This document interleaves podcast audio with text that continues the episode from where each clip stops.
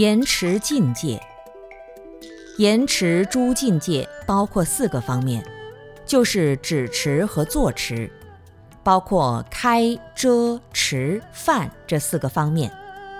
开就是要能放开，所有的事情都有例外。如果死抓住规矩不放，对谁都一样，也是行不通的。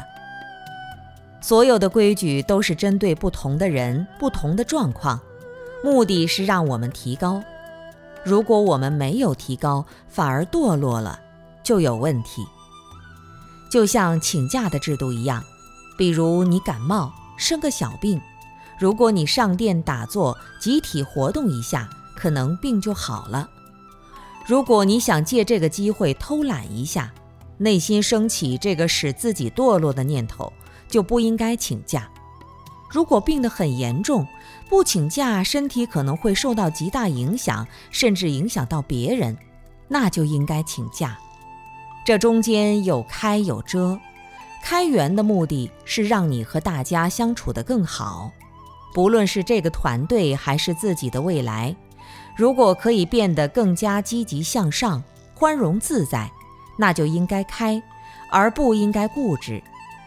如果是变得更加固执、更加堕落了，那就应该遮，把它遮掉。中国古人讲，男女授受不亲，男女手牵着手，肯定会动邪念，所以古人说授受不亲。但是又有人问，如果嫂子掉到水井里面快淹死了，叔叔见到了，要不要把她拉上来？不拉上来，她就死掉了。按照佛法，这个缘就要开，因为你拉他上来是用慈悲心救人，没有动邪念，不但没有罪过，反而有功德。